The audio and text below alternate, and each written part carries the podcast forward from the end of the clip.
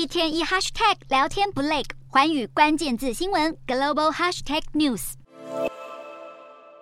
无聊时浏览脸书或 IG 是现代人的日常，对于那些想要追求更高曝光度的账号有福了。继推特之后，Meta 十九日也宣布将推出名为 Meta Verify 的身份认证订阅制服务。申请者需要提供政府发放的身份证明，并接受审查，完成后可获得蓝勾勾的认证。这项服务主要是为了强化账号的真实性，而用户通过审查后，po 文的能见度也会提高。不过，想要被认证的话，网页版的月费大约是三百六十五台币，而手机版则是四百五十六台币。其实，订阅制似乎已成为科技公司的潮流。例如，近期最夯的 ChatGPT，日前就推出付费版的 ChatGPT Plus。有人曾经要他给点生日礼物的建议，实测两者之间的差异。ChatGPT 从推出以来，成长速度惊人，一月份的活跃用户高达一亿人。不过，这也代表会有大量用户造访网站。于是，新推出的订阅制 ChatGPT Plus 可以让用户在高峰时段优先造访网站，而且号称回应时间更短。至于费用，则是大约六百台币。另一方面，微软日前也扩大与 OpenAI 的合作，推出了可以提升开会效率的 Microsoft Teams Premium。这项新服务将可以自动产生会议记录，或是自动整理会议重点，还可以在时间轴中标记只有自己看得到的内容。